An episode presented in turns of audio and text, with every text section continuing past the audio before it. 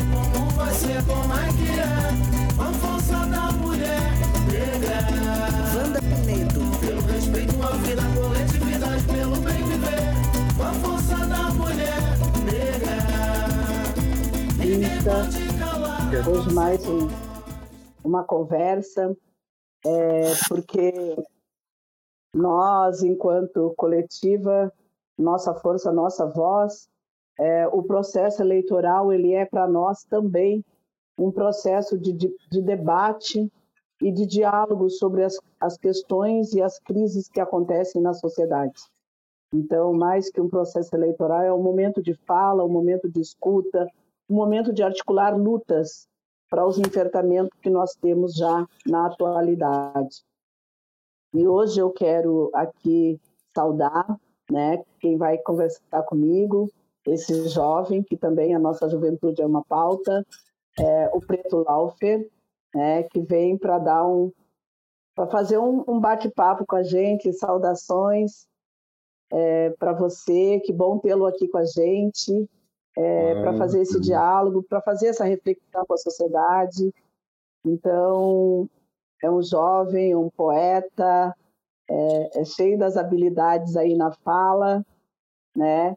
E, e, é muito bom ter essa fala aqui com a gente, que vai tratar da cultura, vai tratar da juventude e vai tratar dos desafios que nós, negros e negras, em todas as fases das nossas vidas, temos é, diante dessa sociedade racista, machista, homofóbica, um, um governo antidemocrático, um governo do retrocesso de políticas para toda a população e para a população negra se torna cada vez mais difícil, cada vez pior.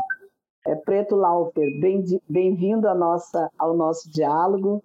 É, vou passar para você nos contar um pouco aí da sua realidade. Esse aqui é um momento de conversa bem tranquila, tá? Então, conta aí para gente os desafios que se aponta nessa conjuntura que nós estamos vivendo para a nossa juventude e que a gente sempre entende esses desafios estão para além de uma pauta eleitoral que, a, que acontece a cada dois anos, né? Vamos dizer assim, a cada dois anos no município, a cada quatro anos no município e a cada quatro anos a nível nacional.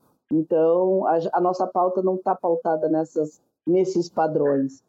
Fala um pouco aí para nós de você, Preto. Traz para a gente aí até para estimular essa juventude que tem tanta fala, que tem tanta voz mas que às vezes não tem esse espaço para colocar a sua voz, o eco da sua voz. Certo. Primeiramente, obrigado pelo espaço, pela oportunidade. É uma honra estar junto de vocês mais uma vez. Eu sou Preto Laufer, sou pai, sou pedagogo social, sou produtor cultural e traficante de poesias. Como preto periférico vivendo em Santa Catarina, mais precisamente na Ilha do Racismo, o título de poeta não me cabe, né? Negado a tantos, assim como Cruz de Souza, então me considero um traficante de poesia, já que traficante, é, mesmo sem vender drogas, sempre foi um sinônimo que. que nos era, né? assim, como se nós, por vir de onde vi, de onde viemos, fôssemos todos. E hoje eu moro no Morro da Mariquinha, o Morro da Mariquinha é conhecido por ter protagonizado as duas maiores chacinas de Santa Catarina. Hoje, contrariando todas essas estatísticas, transformamos o morro na maior galeria de arte a céu aberto de Santa Catarina, com a Galeria de Arte Urbana do Morro da Mariquinha. Até novembro estaremos entre as quatro principais do Brasil, isso graças a um projeto do Rodrigo Riso, qual tenho uma honra de trabalhar junto. É, como você havia dito, a cada dois anos temos uma eleição e parece que só a cada dois anos lembram o nosso endereço. Parece que a cada dois anos lembram da nossa existência e a partir daí nosso momento, é, nosso espaço de fala é, tem uma prioridade. Enquanto durante os mandatos somos esquecidos, negligenciados e seguimos sendo estatísticas das piores possíveis. Eu venho de Laguna, uma cidade com menos de 50 mil habitantes. Para a OMS, a Organização Mundial de Saúde, Para cada 100 mil habitantes, o tolerável seriam 10 homicídios. Laguna, com menos de 50 mil habitantes, é, bate 19, 21 homicídios por ano. Eu venho do bairro que mais mata, do bairro que mais morre de lá. E não preciso nem falar a cor dessas pessoas que mais morrem, né? Saí de lá aos 14 anos buscando novas perspectivas para minha vida. Depois disso, rodei mais de oito municípios aí, sempre trabalhando com arte e cultura como ferramenta de transformação, seja ela pessoal, social e coletiva. Hoje tenho oferecido oficinas literárias dentro do Centro Cultural Anastácia. Essas oficinas literárias elas transitam entre narrativas pretas e periféricas de pessoas como Cruz de Souza, Antonieta de Barros, a Negro Rude, Manamoa e outros mais contemporâneos. Acredito muito no poder da palavra, acredito muito no poder da escrita, no poder da expressão artística. E que através disso a gente consegue dar novas perspectivas para essa juventude, seja através da poesia, da música, da arte visual, da moda. E todos os outros elementos que englobam as nossas linguagens e que fazem parte do nosso cotidiano, né? Afinal, se vestir também é um ato político. É, a própria alimentação é um ato político. E é mais ou menos isso, assim, uma apresentação básica do que fazemos Bacana. por aí. Bacana. Então, a sua poesia, né, é uma poesia que traz as questões sociais como como um traficante de poeta, como você mesmo se identifica. Gostei muito dessa identificação, que é uma ruptura com os nomes é, e com o significado das palavras que o sistema estabelece. Você rompe com esse significado e dá um, um significado positivo né, para a sua autoidentificação e aquilo que é também é, a sua poesia que eu conheci, né, que através das, dos relatos da atividade em que você participou junto com o Movimento Negro Unificado, e, e você faz sempre uma fala é, das questões que estão insurgentes e das questões que estão colocadas aí para nós.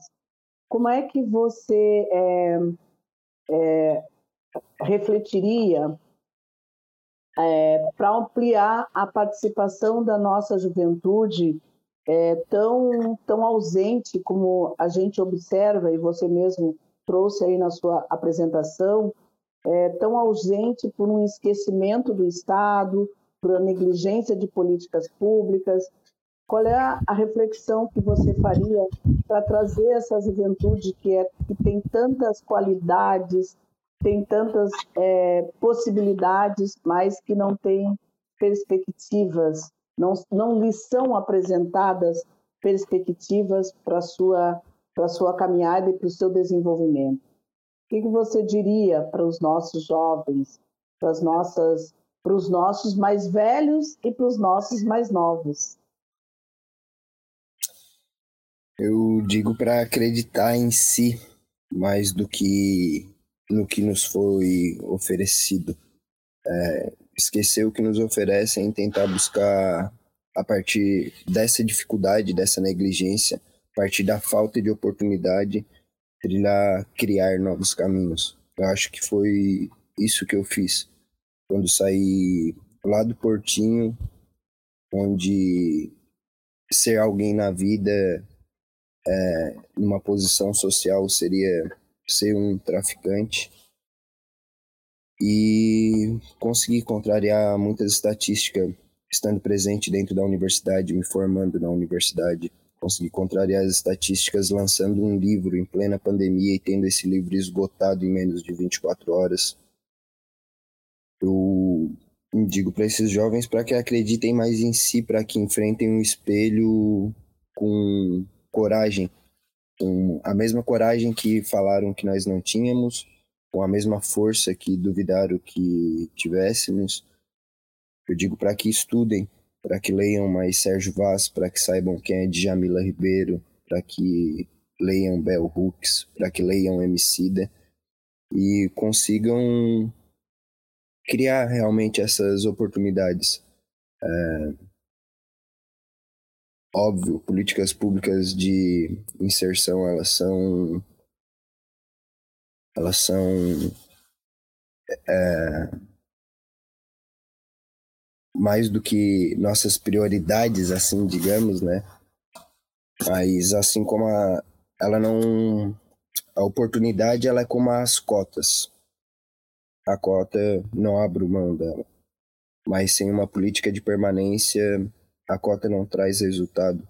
Sem uma assistência, é, seja ela psicológica ou alimentar, ela não vai trazer a permanência dentro desses espaços, ela não vai nos permitir que nos formos, ela vai nos trazer outras frustrações dentro daquele meio acadêmico, onde os livros são caros, onde o transporte é, ainda não nos facilita chegar até a universidade, na maioria das vezes é uma das nossas maiores dificuldades, né?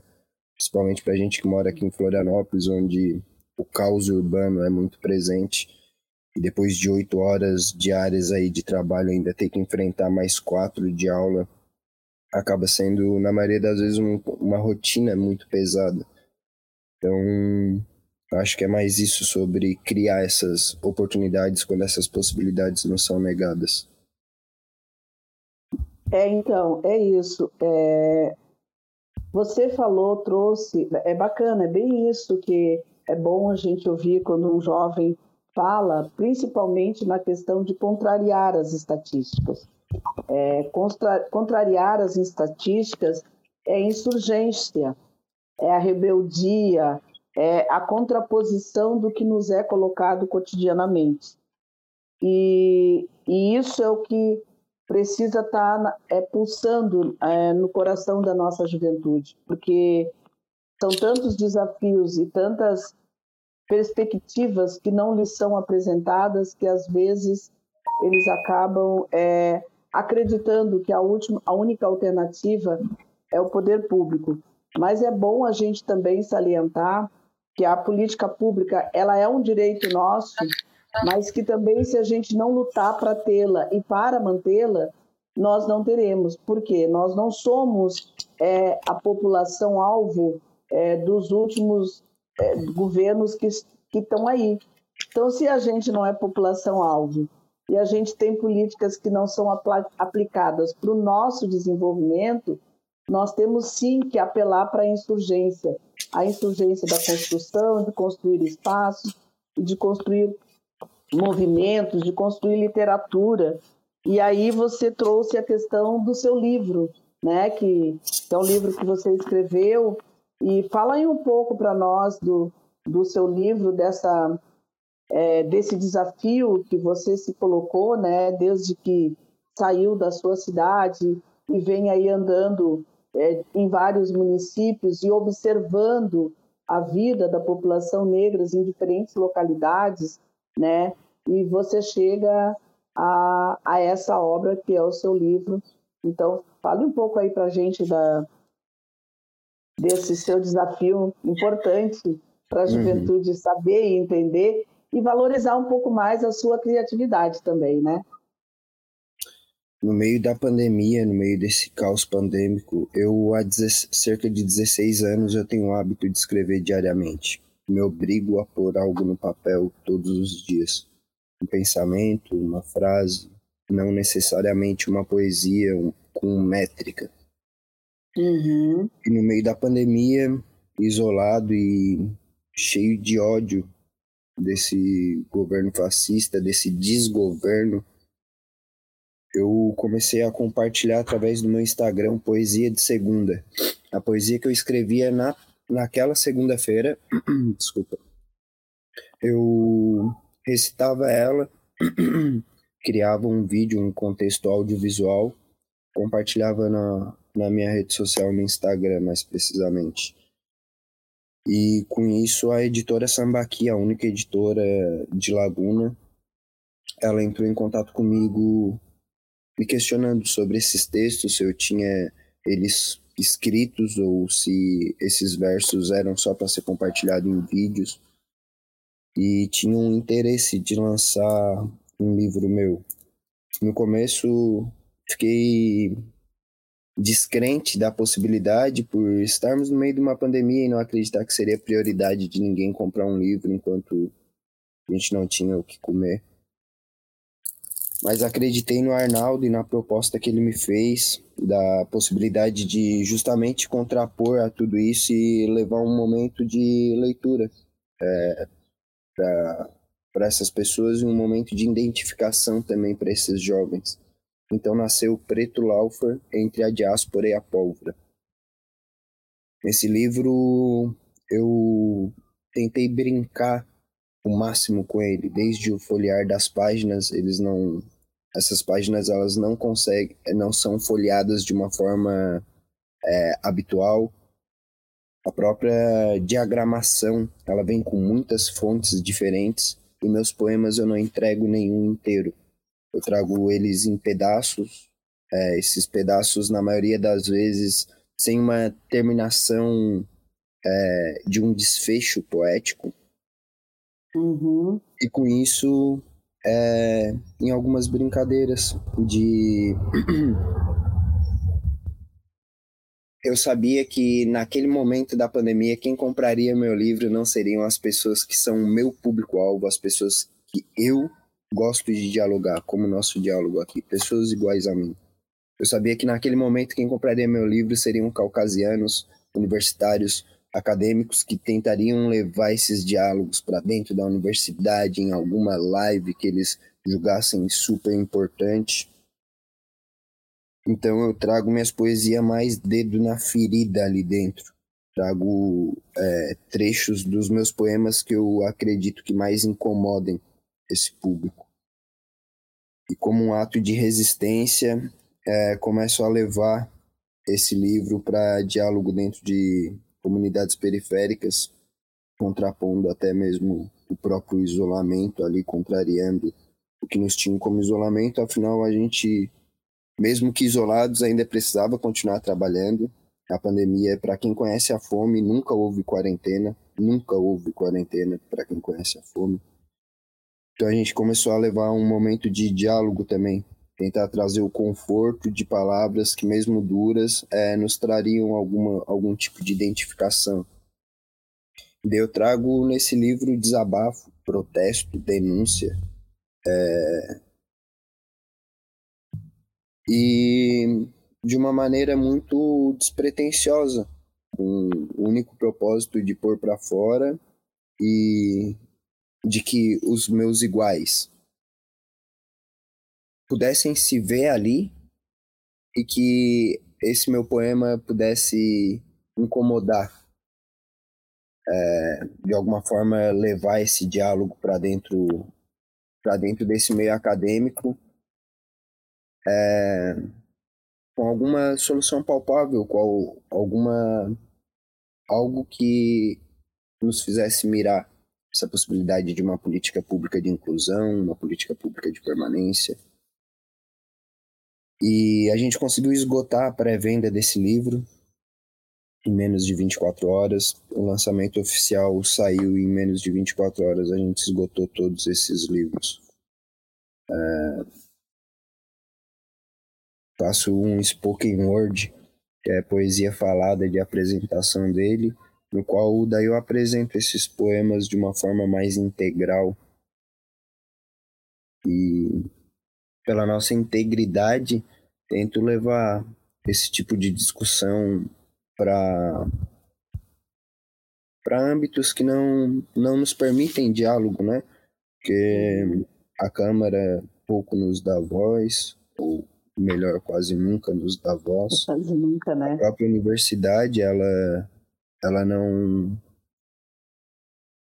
ela não nos abraça por inteiro, né?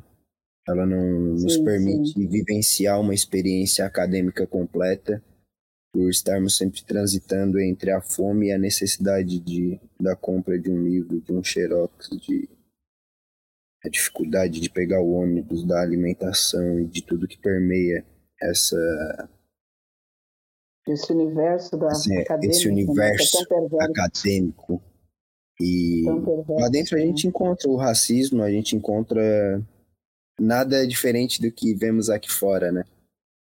na maioria das vezes, grades curriculares que falam sobre literatura europeia e uma visão eurocentrada pra caralho e esquecem de pessoas que foram importantes para que é, para que a gente tenha esse momento, essa oportunidade aqui, pessoas que foram importantes que cortaram a ferro e fogo mesmo essa mata para que chegássemos até aqui, tivéssemos pelo direito, pelo menos o direito de pôr para fora o que nos incomoda.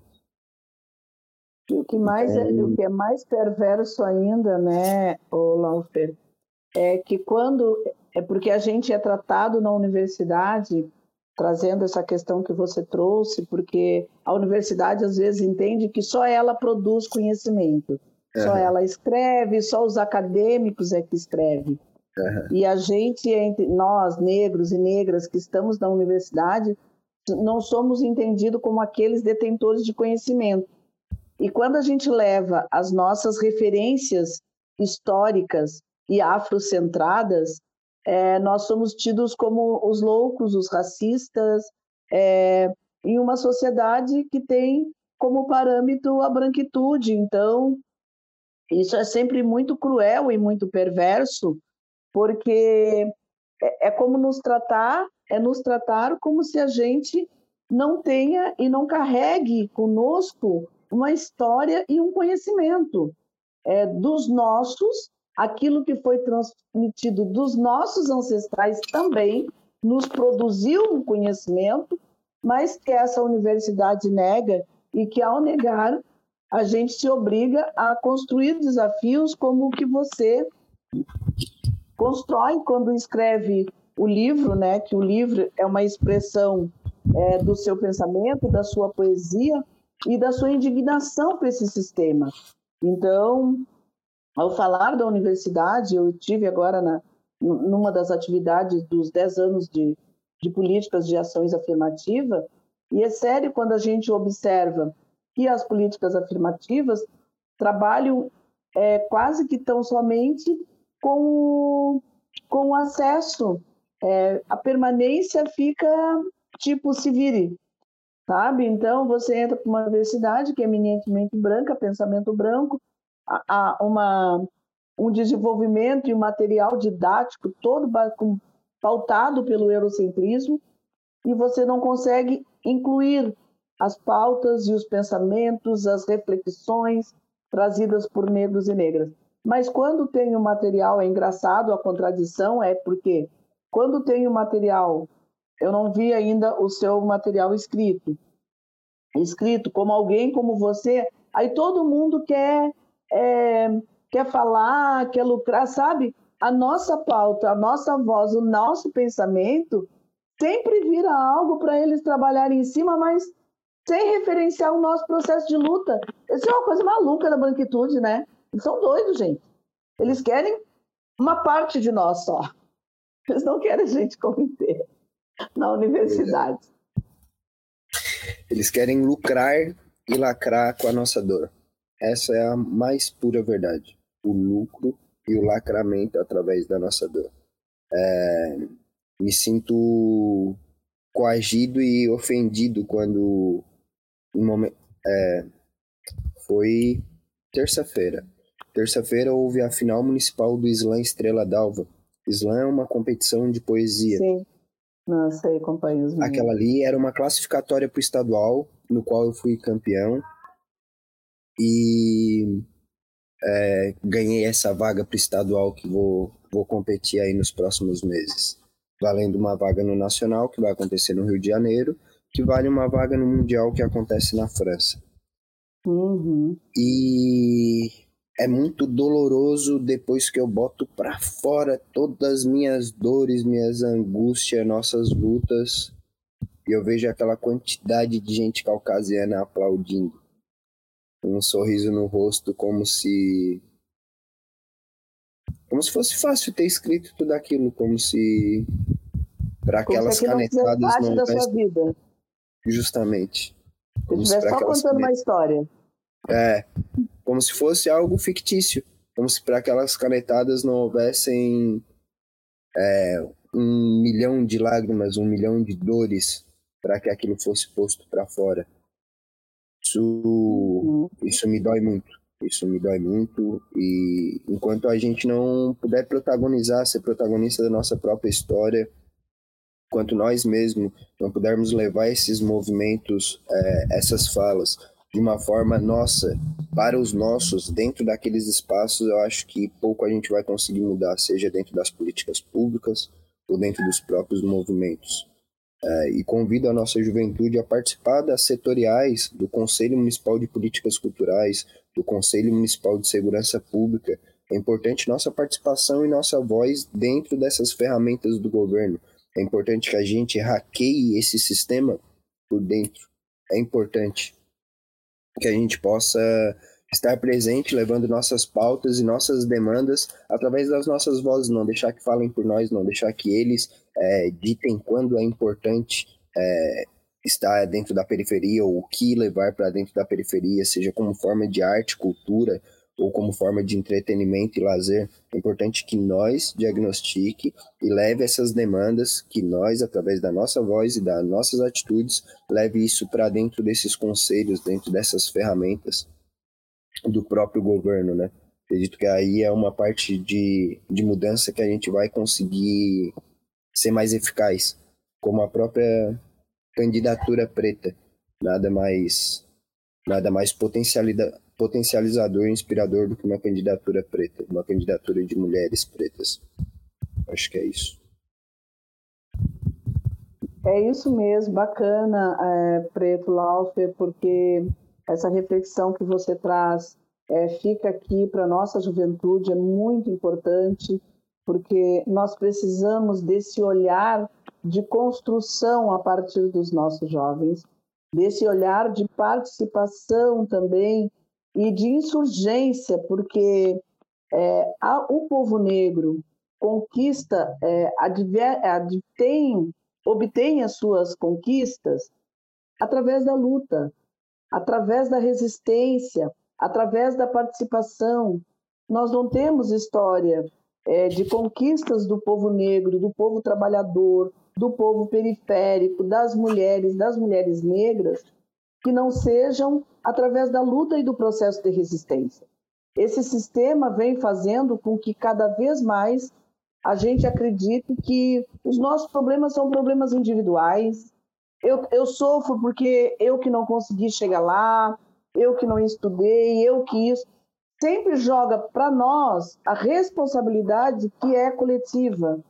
A gente não pode assumir para nós essa responsabilidade coletiva. A gente tem que lutar no coletivo para construir as nossas conquistas. Quer dizer, a nossa candidatura ela vem nessa perspectiva de mulheres negras, é, nenhuma candidatura para trazer as nossas falas e as nossas vozes. Por isso é tão importante a reflexão que você faz, tanto sobre o sistema que está aí colocado, mas também impulsionando a juventude para que coloque a sua voz nessa fissura da sociedade que está aí, para que ela venha para essa insurgência, para que ela venha para essa rebeldia, porque assim é a juventude. É a rebeldia do pensar, do agir, do refletir. Então, ao passo em que você faz uma reflexão desse sistema que é nefasto, que não nos vê, que não nos enxerga, você também provoca na sua fala, é, na, na sua poesia e na sua fala aqui hoje, você também provoca a juventude para que ela esteja presente é, e para que ela esteja cada vez mais atuante. E a insurgência que você fala, e eu gosto desse nome da insurgência, é de que a juventude se desafie, não se acomode com aquilo que foi colocado para ela, mas que ela reflita nas suas possibilidades de caminhar para além do que está colocado para ela. Eu acho que isso é muito bacana e não sei se você gostaria de deixar aí no final uma fala sua aí para para todas os. É importante as candidaturas pretas para fazer isso aqui, sabe? Não adianta a gente ter candidatura preta que, que, que pense com o olhar do branco. Nós temos que ter candidatura que ouçam as nossas vozes, que colocam as nossas vozes nesse cenário de disputa e de resistência. É um pouco isso que a gente vem buscando fazer e por isso a gente é uma candidatura para trazer as pessoas a refletir. A pandemia nos confinou muito e nós precisamos agora ir retomando esse espaço e ir retomando o nosso processo de resistência. Passo para você aí fazer a sua fala aí de encerramento. Então, primeiramente agradecer o espaço, acredito que seja justamente isso. A gente não precisa de candidaturas pretas que tenham mais uma vez ou reforcem mais uma vez o pensamento caucasiano. É, a gente precisa que nossas vozes elas cheguem de uma maneira integral preta, é, enraizada, empretecida ao máximo que a gente puder. E para finalizar, eu acho que nada mais justo do que deixar uma poesia aí. Era antes das seis já estava de pé. Pelo menos minha avó, acredito que Dona Wanda também, assim como a maioria das mulheres pretas brasileiras. Era antes das seis já estava de pé. Aí o pão que o diabo amassou, molhadinho no café. Ela era antes das seis já estava de pé. O pão que o diabo amassou, molhadinho no café. Enfrentou o espelho, a espera, o busão lotado, piadinha, buzina, patrão detestável. Odeio o que faz, mas mantém conta paga. A chamem de santa, afinal o que faz com o salário é milagre. Na mochila, coragem, coragem, coragem, coragem. No fone, playlist da Elza Soares. Ela é ortiga para esses reinento, o orgulho da nossa quebrada, a razão dele não, o eco da chibata e sincera que só coração de sandália, ela era antes das seis já estava de pé. Aí o pão que o diabo amassou, olhadinho no café, adiou seus desejos, manias, sonhos e vontades, afinal desenhou nas estrelas as goteiras que lhe acordaram, pois no congelador sua expectativa e o combustível, o abraço dos filhos no final de tarde, bora pro segundo turno, ou a panela não ferve. Filha sem pai, mãe solteira, sai sem guarda-chuva pra não ser manchete, mata no peito a responsa dos sete, dos oito, dos nove, quantos for preciso.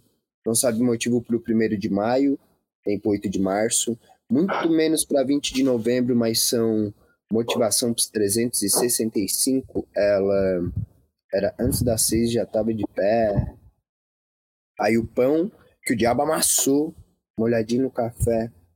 Afinal, em pleno século XXI, diariamente perdemos 23, que antes dos 32 viram estrelas cadentes. Jovens como B.I.D., tão cedo quanto Marielle, por motivos como da Ágata, Cauã, João Pedro, Kleber, Rodrigo, Rafael, Joana, Mariana, Marielle, o flagrante, tom cor de pele. Ó os vermes, mosca não. Quantos dos nossos ainda sofrem com silêncio, censura e sirene Bandido bom é eleitor. Aí voto vira troca de interesses, é o preço que pagamos por valores invertidos e os juros corrigidos vêm em troca de bala. Antecipa a partida de quem nem tinha passagem. Afinal, por aqui balas perdidas têm endereço certo e ainda vivem de aluguel. Servindo camarão, almoçando miojo nessa brigada de classes sujas, órfãos de uma pátria podre, e os boy me diz, calma, Laufer, Experimenta, tá na minha pele e dá um rolê no shopping. Experimenta, tá na pele preta e dá um rolê no shopping. É isso.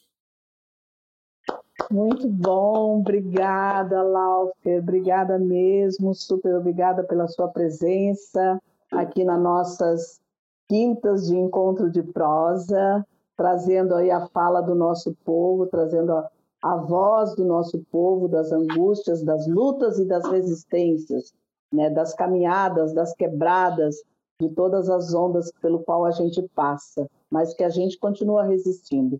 Obrigado, Laufer. Temos muitos pretos como você, ainda bem, resistindo contra esse sistema. Obrigada a todos aqueles e aquelas que tiraram esse 30 minutos para nos ouvir e para refletir e para ficar aqui a reflexão do Laufer na nossa quinta-feira de hoje.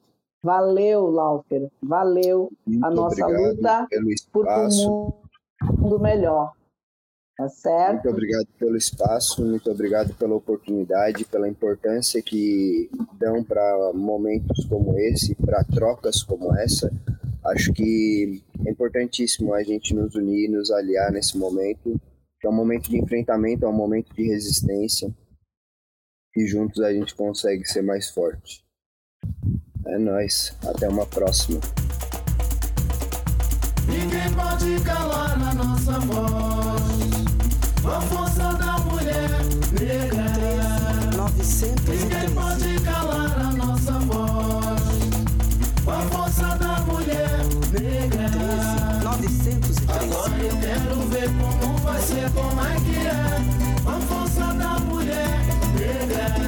Wanda Pinedo. Pelo respeito à vida, coletividade, pelo